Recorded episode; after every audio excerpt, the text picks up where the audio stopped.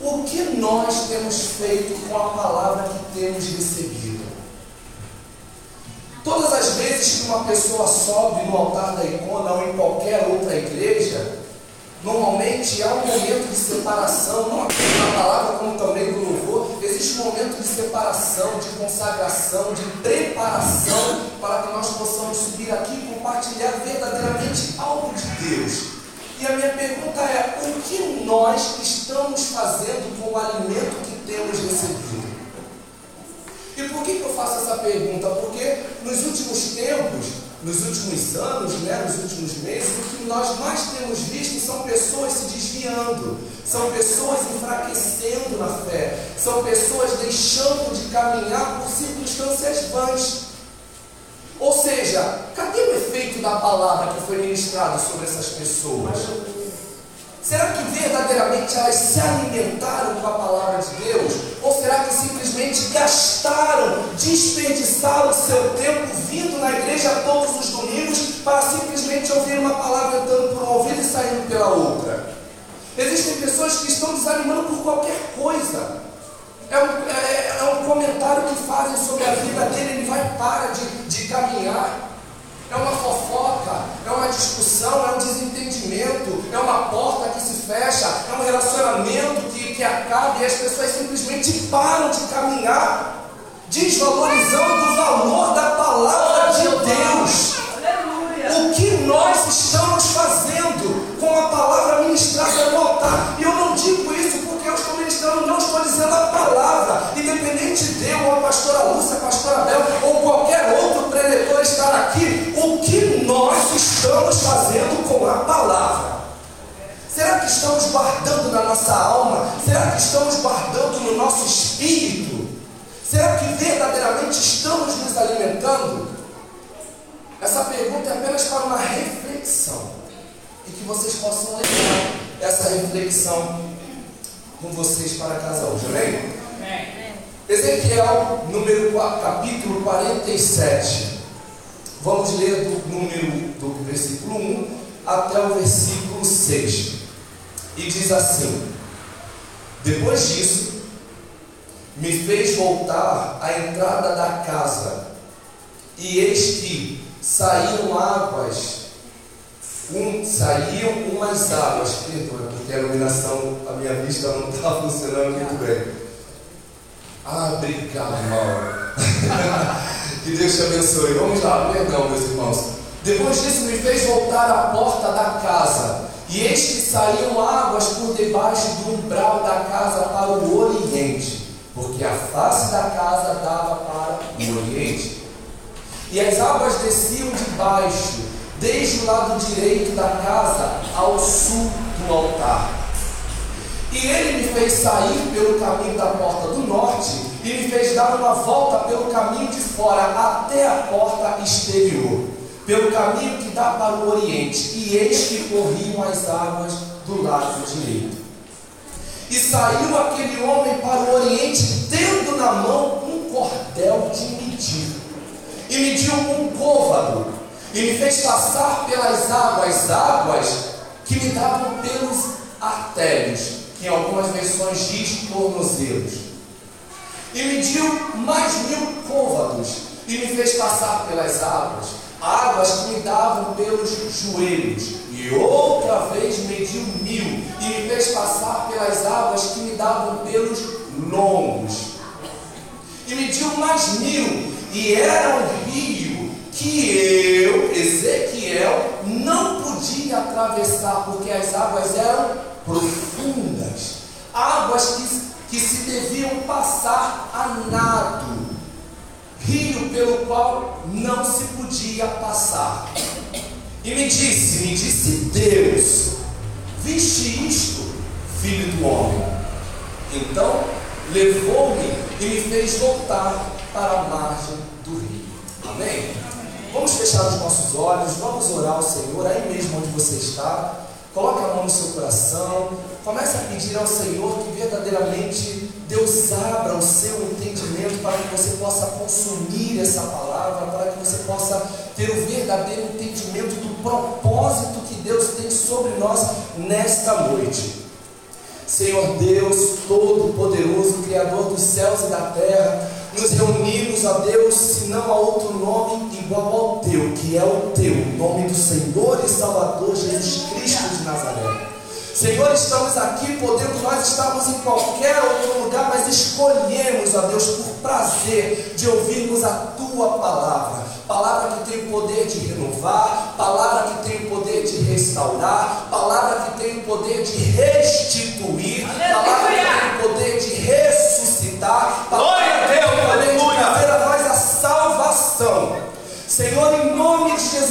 entrego neste momento a minha vida, a vida da igreja Casa de Oração nas tuas mãos. Senhor, em nome de Jesus, que neste momento os teus céus, ó Deus, se abram sobre nós e que não haja impedimento, que não haja impedimento de entendermos a tua palavra, que não haja qualquer distração, que a tua palavra, Senhor, cumpra o objetivo, Senhor, o objetivo do teu coração, o objetivo tão querido por ti, ó Pai, que é o objetivo de nos alimentarmos, de nos estruturarmos, de entendermos, ó Deus, o fundamento daquilo que nascemos para ser servos, adoradores, adoradores daquele que merece toda a honra, toda a glória e todo o louvor. Senhor, em nome de Jesus, que nesta noite cadeias sejam quebradas, correntes sejam quebradas, que vidas sejam libertas, Senhor, pelo poder do entendimento da tua palavra. Senhor, nivela, Jesus. Eu te peço pela tua graça e pela tua misericórdia, nivela, Jesus, o entendimento da tua igreja,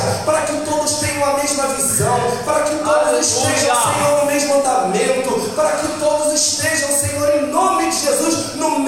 propósito, ó Pai, que é tão somente honrar o teu santo nome, glorificar o teu santo nome. Senhor, em nome de Jesus, fala conosco, fala conosco, ó Deus. Não te calas nesta noite. Isso não é uma ordem, Senhor, isso é um pedido, isso é uma súplica, Jesus. Quem sou eu para ordenar algo ao Espírito? Muito pelo contrário, eu estou aqui para te servir. E como servo, ó Deus, eu peço, fala conosco, porque eu, a tua igreja, queremos te ouvir. Em nome de Jesus. Aleluia. Glória a igreja aplauda.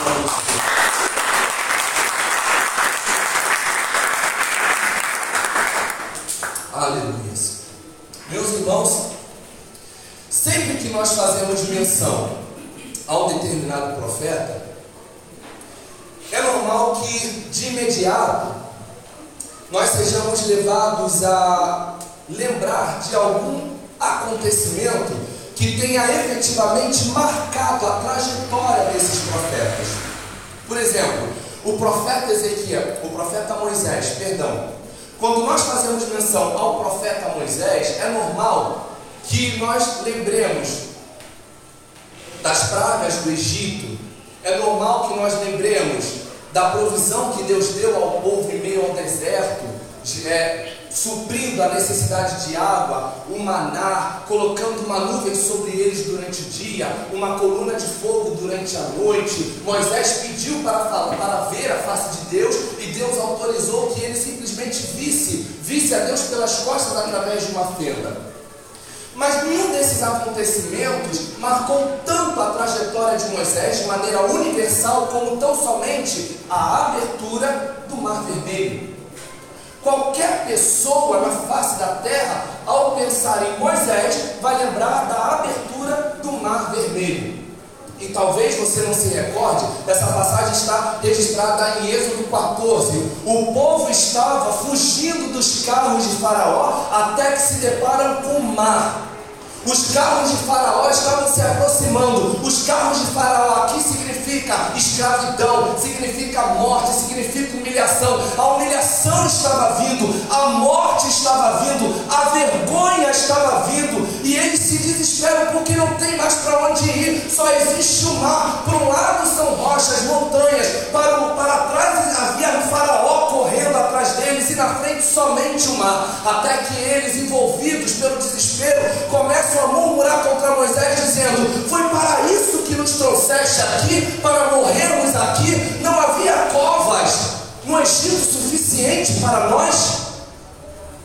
Daí então em Êxodo 14, no versículo 15, no versículo 14 e 15, Deus responde a Moisés que clamou ao Senhor com uma pergunta, dizendo: Moisés, Moisés, por que clamas a mim?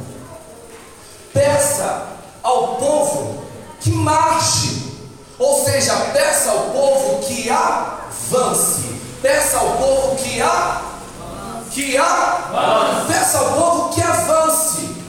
E você levanta o teu cajado, estende as tuas mãos sobre o mar, levanta agora as tuas mãos e fende com o cajado o mar para que o mar se abra e o povo passe no meio do mar a seco. Em outras palavras, era Deus falando para Moisés: Moisés, utilize o que você tem nas mãos, manuseie o que você tem nas mãos com a tua fé.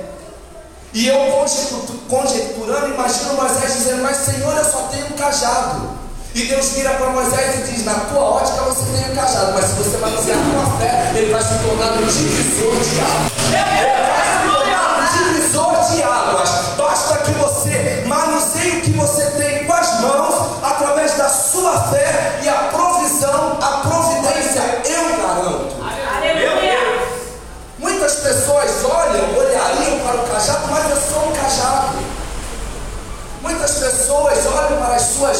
vejam, mas eu não tenho muito.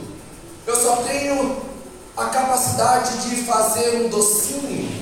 Eu só tenho a capacidade de fazer um bolo. Eu só tenho a capacidade de costurar um bolso. Eu só tenho a capacidade de fazer uma escova. Deus está falando, utilize-se do que você tem, ainda que pouco, manuseado pela sua fé, e você vai ver a provisão que eu vou prover.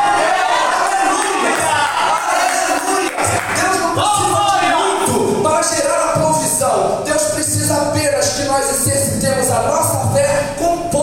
nós temos. Aleluia! João 6 descreve exatamente isso. Jesus no alto do monte avista uma multidão que estava vindo ao seu encontro. As pessoas perceberam que Jesus estava, a fama de Jesus estava crescendo, porque Jesus estava operando muitos milagres. Então muitas pessoas foram ao encontro de Jesus para justamente serem curadas. Jesus então recebe aquela grande multidão e depois de um tempo ele vira para Filipe e diz: O que temos? Precisamos comprar pão. Onde compraremos pão? Isso em João 6. Daí então Filipe vira e fala: Senhor, nós só temos 20 dinheiros. Exatamente essa expressão, não está errado não. 20 dinheiros. É meio estranho, mas é o que está na Bíblia. 20 dinheiros. É como se fosse de repente 20 reais. Para uma multidão, não é o suficiente. Depois então vem André, irmão de Pedro, e fala: Senhor, eis aqui um rapaz que apresentou cinco pães de cevada e dois peixinhos, mas o que é isso para tanto? Ou seja, tanto Felipe quanto André olham para o pouco e traduzem pouco como nada. Daí vem Jesus, em graça e misericórdia, diz: Então me dá os cinco pães e dois peixinhos. Enquanto eu vou dando glória ao Pai, vocês vão dividindo esse povo em pequenos grupos. Depois que eles estavam divididos, Jesus então eleva o pão e o peixe, dá glória ao Senhor, eleva, dá graças ao Senhor e começa a repartir o pouco, começa a repartir o nada, começa a repartir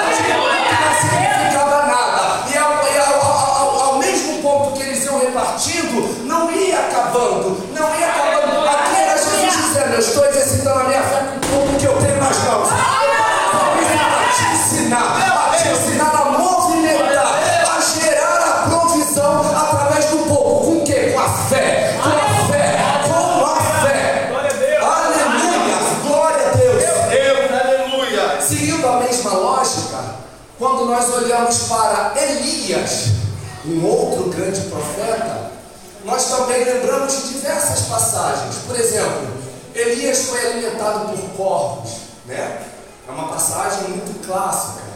Elias foi usado, foi usado, perdão, para multiplicar a farinha e o azeite na casa da viúva. Elias foi aquele profeta que, segundo a autorização de Deus, ordenou para que não chovesse, não choveu. Posteriormente ordenou, profetizou que choveria e choveu. Mas diante a tantas passagens, apenas uma se torna de modo universal, que é o grande duelo no Monte Carmelo. Elias simplesmente desafia Acabe e diz: Vamos para um duelo, vamos ver quem é Deus de Israel, se é Baal ou se não Deus. Vamos subir no Monte Carmelo, eu, você, os 400 profetas de Baal, os 400, os 400 profetas de Aferá, e vamos fazer um duelo, vamos oferecer holocaustos aos nossos deuses, e o Deus que responder com fogo será então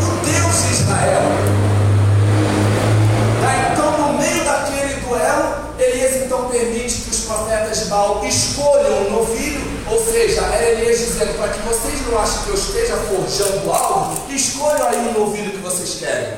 Eles escolheram um novilho, cortaram o novilho, colocaram diante do altar e começaram o ritual, chamando, clamando, louvando, implorando Baal para que Baal descesse fogo, e Baal nada respondeu. No versículo 27 de 1 Reis, capítulo 18, inclusive, Elias chega a zombar dos profetas, dizendo: gritem mais alto, porque pode ser que ele esteja dormindo. O Deus Baal, gritem mais alto, porque pode ser que ele esteja dormindo. E nada acontece, a ponto deles se desesperarem e começarem a mutilar os seus próprios corpos em cima do holocausto para ver se conseguiam chamar a atenção de Baal. E nada aconteceu.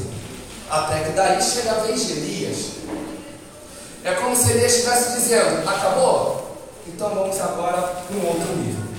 Daí então Elias, aleluias, no versículo 30, repara o altar do Senhor que havia sido destruído. Ele pega 12 pedras que representavam as 12 tribos de Israel, coloca um novilho sobre o altar e pede cântaros d'água. Ele pede cântaros d'água para molhar não apenas o novilho, como a madeira e ao redor ali do, do, do holocausto. Para quê? Para que ninguém ousasse dizer que Elias estava forjando, estava sabotando. Ou seja, aquilo que já era difícil de acontecer, ou seja, o fogo simplesmente é, surgir, se tornaria ainda mais difícil pelo fato da água. E Elias ousa. Elias diz: coloca água, coloca água. Daí então, depois que estava tudo pronto, Elias clama ao Senhor e diz: Senhor, estamos aqui em teu nome, mostra o teu poder, mostra a tua graça, mostra que verdadeiramente és Senhor. E no versículo 38, o Senhor responde com fogo,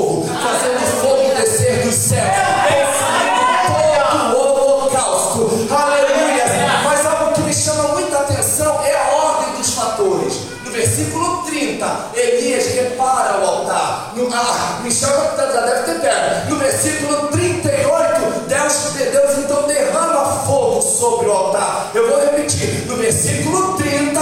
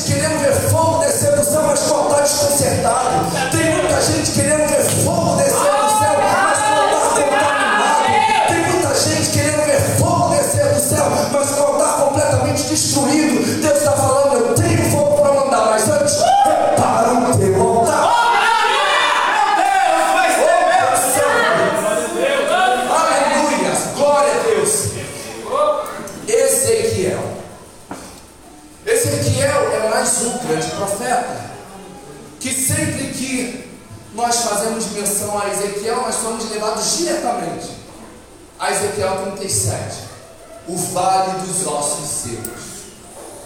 Ezequiel é um profeta que foi agraciado por Deus em meio a muitas e inúmeras visões, inúmeras revelações. Revelações essas ligadas diretamente a nação de Israel, na condição de nação mesmo da época. Não exatamente para a nação que existe hoje, a nação aqui da Bíblia. É claro que isso não invalida a possibilidade de nós aprendermos, até porque nós, pela fé, nós já fazemos parte, nós já somos a Israel do Senhor. Amém? Aleluia. Então, Ezequiel é sempre lembrado como profeta dos ossos secos, por conta do capítulo 37. Só que, na verdade, o capítulo 37 não foi a primeira vez que Deus levou Ezequiel até o vale.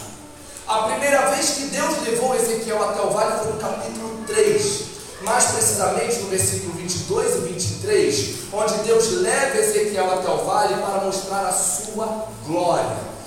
Aquele vale, ele de fato era alvo da glória de Deus. Aquele vale já foi, já foi um local de adoração a Deus. E no versículo 37, Deus mostra um vale completamente seco Deus mostra um vale completamente em ruínas. Deus mostra um quadro, um cenário completamente de morte. Ou seja, antes havia glória e agora está morto. Oh, antes pregava e agora está morto. Antes louvava e agora está morto. Antes intercedia e agora está morto. É Deus falando: cuidado porque aquele que está de pé, aquele que acha que está de pé, cuide-se para que não caia. E esse versículo é muito interessante, 1 Coríntios 10, 12, porque ele diz assim: aquele que acha que está de pé, ou seja, a pessoa não está, ela acha. Aquele que tem orgulho suficiente para dizer eu sou tal, cuidado, para que não caia. Porque um dia você pode estar no, no, capítulo 3, num vale de glória, mas no outro você pode estar no capítulo 37, no vale de ossos secos. Mas quando Deus leva Ezequiel para o vale de ossos secos, aleluia, não foi apenas para mostrar uma humilhação, foi para mostrar a sua glória e a sua misericórdia. Porque Deus estava prestes a restituir aqueles soldados, aquela nação, aquele povo. Aleluia! 37, Ezequiel 37, no versículo 3, Deus diz: Ezequiel, poderiam esses ossos viver? Ezequiel diz: Senhor, tu o sabes, tu o sabes, sabe? A nível de entendimento, o nosso Deus é um Deus de vários e diversos atributos. Mas os três principais atributos de Deus, os que estão lá no topo, são onipresença, onipotência e onisciência. Ezequiel, aqui no capítulo 37, ele se relaciona com Deus através do atributo onisciência. Deus sabe de todas as coisas. Senhor, tu sabes. Senhor, tu sabes. E existem pessoas que de fato ainda hoje se relacionam apenas com o atributo onisciência. Deus sabe de todas as coisas, Deus sabe da minha vida, Deus sabe da minha dor, Deus sabe da minha caminhada, Deus sabe da minha luta. Existem outras que se relacionam com o atributo da onipresença. Deus está em todos os lugares, na minha caminhada, Deus está comigo, nas minhas, nas minhas lágrimas, Deus está comigo. Mas Deus leva Ezequiel para que Ezequiel aprenda a se relacionar com sua onipotência. Deus pode todas as coisas. Aleluia. Aleluia. Saber que Deus sabe de todas as coisas é muito bom. Saber que Deus está em todos os lugares é muito bom. Agora saber que Deus pode todas as coisas é melhor ainda. Aleluia. Aleluia. Deus queria ensinar Ezequiel a se relacionar com sua onipotência. Onipotência qual atributo Deus nós temos nos relacionado? Com qual atributo de Deus vocês têm se relacionado? Aleluia. Em Daniel capítulo 3, nós vemos três jovens, Mesaque, Sadraque e Abidnego. Eles estavam prestes a serem jogados, lançados na fornalha ardente, justamente porque ousaram a não se dobrar diante da estátua que o rei Nabucodonosor havia se levantado. E disseram: Vocês não vão se dobrar, então vocês vão jogados na fornalha. Então eu acho melhor vocês se dobrarem. E Mesaque Abidnego, Mesaque Sadraque Abidnego tem que falar devagar, né? Eles disseram: Não, nós não vamos nos dobrar. Nós não vamos nos dobrar porque o nosso Deus ele é poderoso para nos livrar. Aleluia. E ainda que ele não nos livre, nós não vamos nos dobrar. Aqui era Mesaque, Sadraque, Abidnego dizendo: Nós conhecemos, nós nos relacionamos com a onipotência de Deus e com a soberania. Onipotência, Ele pode nos livrar. É, é, é, soberania, se Ele não quiser, ainda assim nós não vamos nos dobrar. E o que a gente vê hoje em dia são pessoas se dobrando por muito pouco. São pessoas se dobrando por escala, são pessoas se dobrando por cargos, são pessoas se dobrando por oportunidades, são pessoas se dobrando com medo da morte, mas elas não se dão conta que automaticamente elas já estão ao caminho da morte, porque no momento que nós nos dobramos a outros deuses, nós nos dobramos a outros deuses, se não a Deus, nós estamos a caminho tão somente da morte. Jeová, misericórdia. Da então Mesaque, Sadraque e Abednego dizem: Não, nós não vamos nos curvar.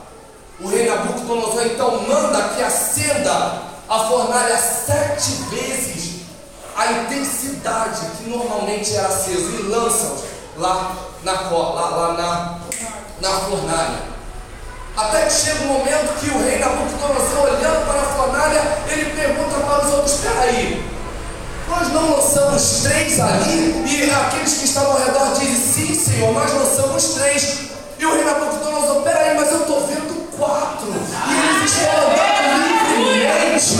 Não somos eles amados. Eles estão andando livremente. São quatro. E o quarto é semelhante ao filho do homem.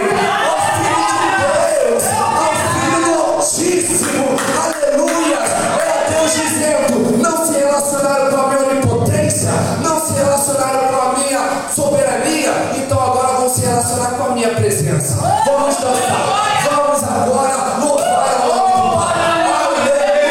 Glória a Deus. Quando nós nos relacionamos com a onipotência, com a onisciência, com a onipresença, com a soberania de Deus, Deus se move a nosso favor. Aleluia. Aleluia! Glória a Deus! Ezequiel 47. É uma visão muito complexa. Deus dá uma visão para Ezequiel, leva Ezequiel até o templo e aparece diante de Ezequiel um varão, um anjo, se não o próprio Senhor. E começa a medir Ezequiel e a cada medida Ezequiel vai indo um pouco mais profundo. E daí nós entramos inclusive no tema da noite, né? Prepare-se para avançar.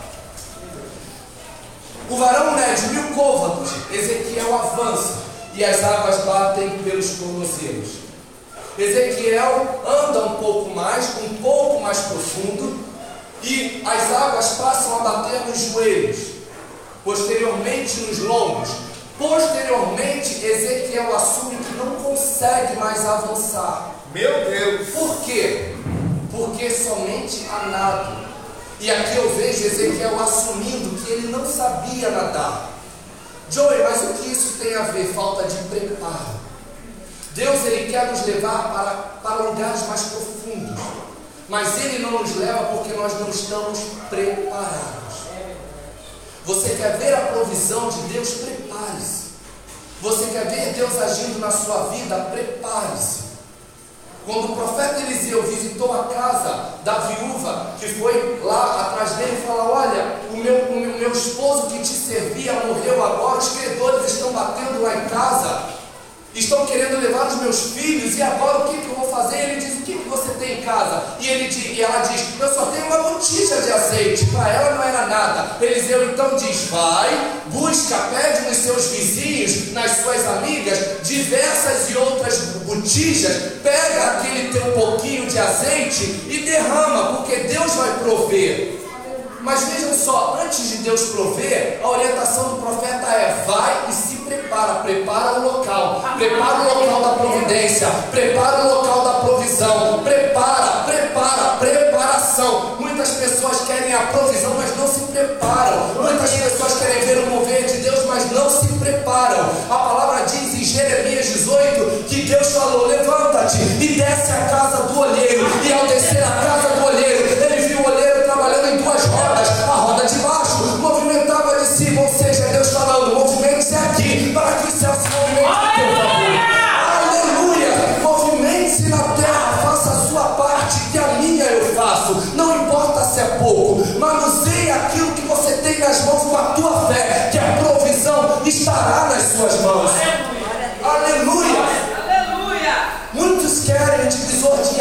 Nas suas vidas. Moisés já estava com cajado e não sabia. Será que você já está com o divisor de água nas suas mãos e ainda não sabe?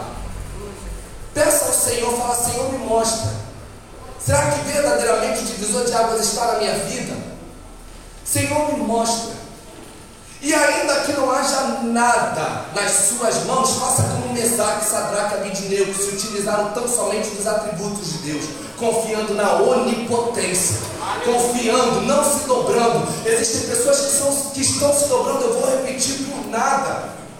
Existem pessoas que estão se dobrando, estão se corrompendo, estão deixando de caminhar por nada. A porta se fecha e ele não vê a provisão, ele se dobra à prostituição. A porta se fecha, ele é destituído de algum cargo, ele se dobra e volta para o mundo. As pessoas estão se dobrando à toa, estão se dobrando por motivos vãs. Deus está falando, volte a se relacionar. Volte a utilizar o pouco que você tem, exercite a sua fé sobre o pouco que você tem, para que então a provisão venha. A provisão é comigo, agora o agir é com você. E um pequeno testemunho, eu não gosto de misturar testemunho com palavra, palavra é palavra, mas eu acho que é muito necessário. Eu já estou desempregado na carteira oficialmente há cerca de quase uns dois anos. E eu fiquei, passei por um momento desesperado, eu falei, Senhor, e agora, no meio da pandemia, o que, que vai acontecer? Nós temos uma pequena loja, mas nós sabemos que quem trabalha com comércio existe tempos bons e tempos ruins, né? São altos e baixos. E eu falei, meu Deus, e agora a despesa não pode ficar somente sobre ele, eu quero ajudar, eu preciso ajudar, e agora o que, que eu faço? Até que Deus falou, usa o que você tem. Você não sabe falar inglês? Começa a ensinar. E aí eu falei, gente, é isso mesmo, eu vou começar a ensinar, eu vou começar a lecionar, vou começar a divulgar as aulas de inglês. Mas preste atenção, eu não fui divulgando por aí não, eu me preparei. Eu fui revisar, eu fui me atualizar, eu fui preparar o material. Eu fui preparar aquilo que eu tinha Aleluia! para que Deus, então, no momento de Deus, pudesse agir. Eu não esperei tudo, tudo de, de, de bandeja, não. Eu fiz a minha parte. Eu fiz a minha parte. Deus está falando quando que você vai começar a fazer a sua parte? Existe um rio de provisões disposto a ser liberado sobre a sua vida, mas você precisa começar a reagir. Você precisa começar a analisar a sua vida e ver que o divisor de águas já está nas suas mãos. Aleluia. Se você não está vendo, peça a Deus, Senhor, abra os meus olhos. Abra os meus olhos para que eu possa contemplar. Me prepara, me prepara para que eu possa avançar. Ezequiel foi levado novamente à margem do rio. Por quê? Porque chegou um momento que ele não conseguia mais avançar porque ele não sabia nadar. Sabe-se lá tudo aquilo que ele perdeu por falta de preparo. Preparo, preparação é muito importante. Davi foi ungido, ele recebeu uma unção. Mas o que seria de Davi sem a preparação? Verdade. E Deus está falando, existem muitas pessoas que querem ser, querem ser, querem ser, querem ser, querem ser, mas não se preparam. Querem pregar, mas não leem a palavra. Querem cantar, mas não ensaiam. Querem ser intercessores, mas não, mas não se consagram. Deus está falando, se prepara, se prepara, se prepara. Conserta o altar, porque o fogo vai descer. Se utiliza o pouco que você tem nas mãos, que o mar vai se abrir. Aleluia, mas se prepara, se prepara para avançar. Aleluia, esse louvor pode subir. Hoje a palavra é bem está bem direta, bem focada. Só não entende quem não quer. É. Prepare-se para avançar. Prepare-se para avançar. Aleluia.